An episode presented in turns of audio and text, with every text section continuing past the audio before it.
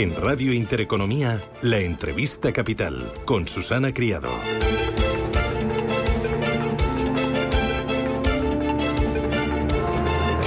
8 y 16 minutos de la mañana, este Radio Intereconomía, ponemos el foco en Abengoa. La multinacional ha presentado un recurso contra la liquidación de la matriz y una nueva propuesta de convenio con una quita del 97% de la deuda. Don Clemente Fernández es presidente de Abengoa. Don Clemente, ¿qué tal? Buenos días. Hola, muy buenos días. ¿Cuál es la situación a día de hoy en este momento de Abengoa? Porque esto, eh, si me permite, parece un, un culebrón, una auténtica telenovela. Efectivamente, esto da para varias series eh, venezolanas. Eh, bueno, la situación es que hemos presentado el recurso eh, ante el juez, a la par hemos presentado una propuesta de convenio y eh, adjuntando a la misma propuesta de convenio eh, hemos metido con un grupo inglés una oferta por 200 millones a, la parte del negocio de, en circulante y 300 millones en avales. La tabla de salvación, por lo tanto, es esa inyección de los fondos de capital. Efectivamente. Eh, la inyección de estos fondos de capital no necesitamos ningún tipo de ayuda pública, como se ha estado pidiendo al Gobierno ni administraciones. Eh, simplemente mm, necesitamos que el juez la admita y que, eh, que la oferta eh, se pueda llevar a término en, a la mayor velocidad posible, porque cuanto más rápido entremos financiando, más parte de la compañía se salvará. Em, se va a salvar la mayor parte de la compañía, pero no toda la compañía.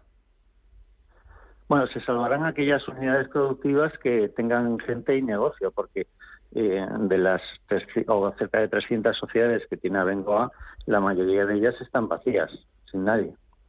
¿Y esto qué va a suponer en cuanto a empleo? ¿Cuánto empleo se va a salvar?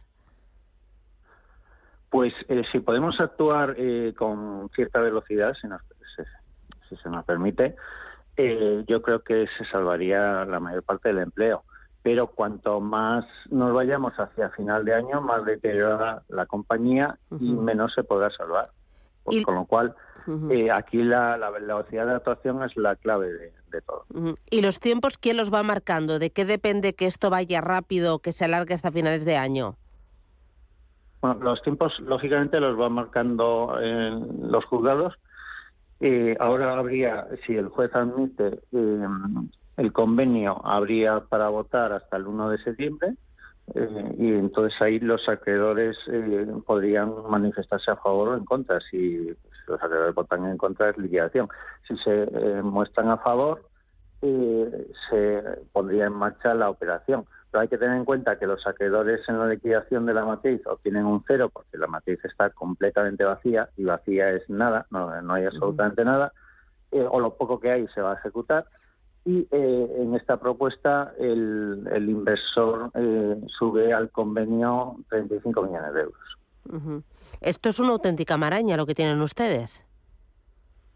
Bueno, el, el, asunto digamos que es bastante complicado.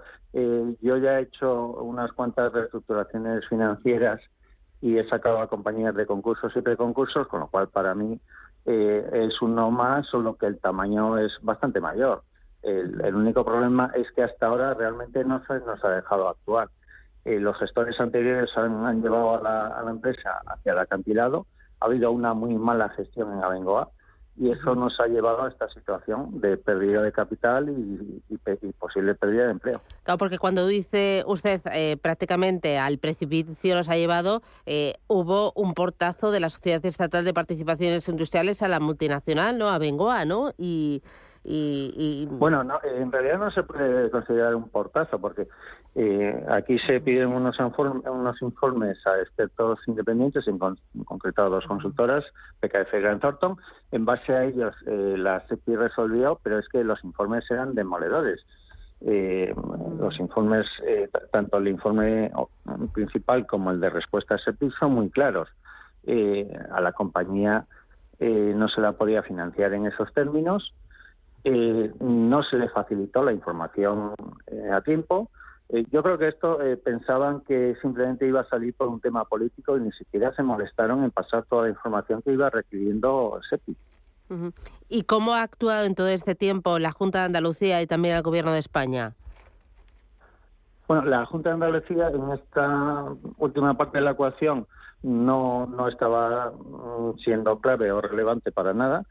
Eh, el gobierno central sí que lo podía haber sido a través de, la financiación SEPI, pero ya digo, es que eh, la fórmula que se le planteó a SEPI eh, era inadmisible. Es decir, que no ha sido culpa de SEPI. SEPI seguramente si los informes habrían salido favorables esto ya estaba, pero se buscó para la operación pues un mal socio eh, y no se, como digo, no se facilitó toda la información que quería. La, la SEPI ha actuado con mucho criterio.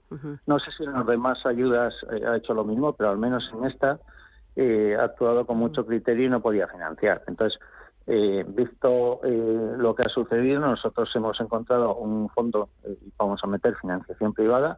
No dependemos para nada de la administración pública y yo creo que esta es la, la verdadera salvación de Abengoa, pero que queda de Abengoa. ¿y qué fondo es este? Eh, ¿Y va a meter solo capital o se va a meter también en la gestión de la compañía? El fondo es Sinclair Capital Reserve y eh, viene con el grupo portugués RCP. RCP lo que trae eh, son eh, tecnología y proyectos y Sinclair realmente va a aportar capital para, para todo ello, la combinación. lógicamente hay que meterse en la gestión eh, hay muchas cosas por hacer en, en Abengoa. El, ya digo, el último año y medio, debido a, una mala presidencia, se ha, mm, se ha llevado a la compañía a una situación límite. Eh, ayer mismo quedaron embargadas todas las cuentas de, de, la compañía, con lo cual nos estamos enfrentando ya a que como no va a haber ingresos, pues un impago de nóminas. Eh, ¿Un impago de nóminas para cuántos trabajadores hay a día de hoy? Aproximadamente en España unos 1.800 que serían los más afectados, porque el grupo internacional eh, quedaría menos afectado con respecto al pago de nóminas. Em, ¿Y sería algo transitorio?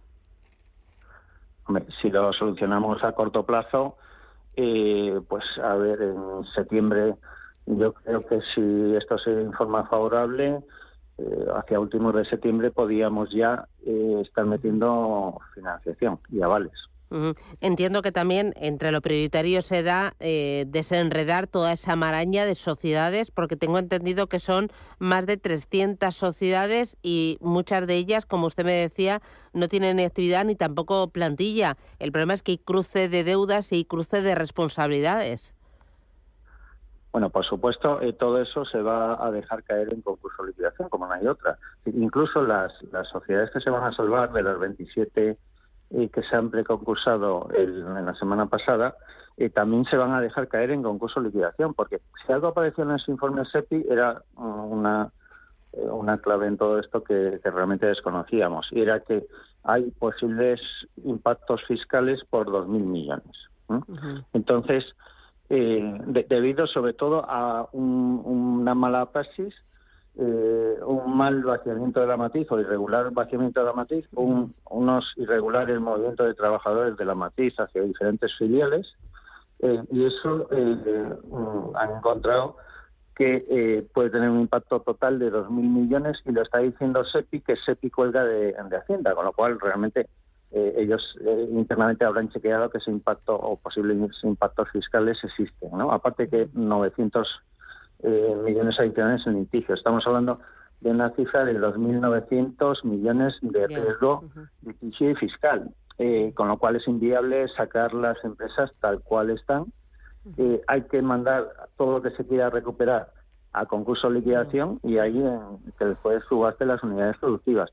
La, diferencia de nuestra oferta, la, que traemos, la del grupo inversor, es que pujará por la totalidad de las unidades productivas eh, además apoyando la propuesta de convenio. Pues eh, don Clemente Fernández, presidente de Abengoa, eh, estamos muy pendientes eh, de usted, de las negociaciones, de la compañía y también de los trabajadores.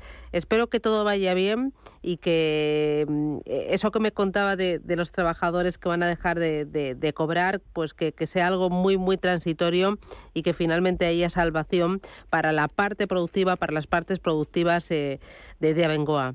Muchísimas gracias por atendernos y por intentar explicarlo todo de forma muy sencillita, aunque sé que es muy complicado. Gracias, un abrazo. Muchas gracias. Hasta pronto. Adiós.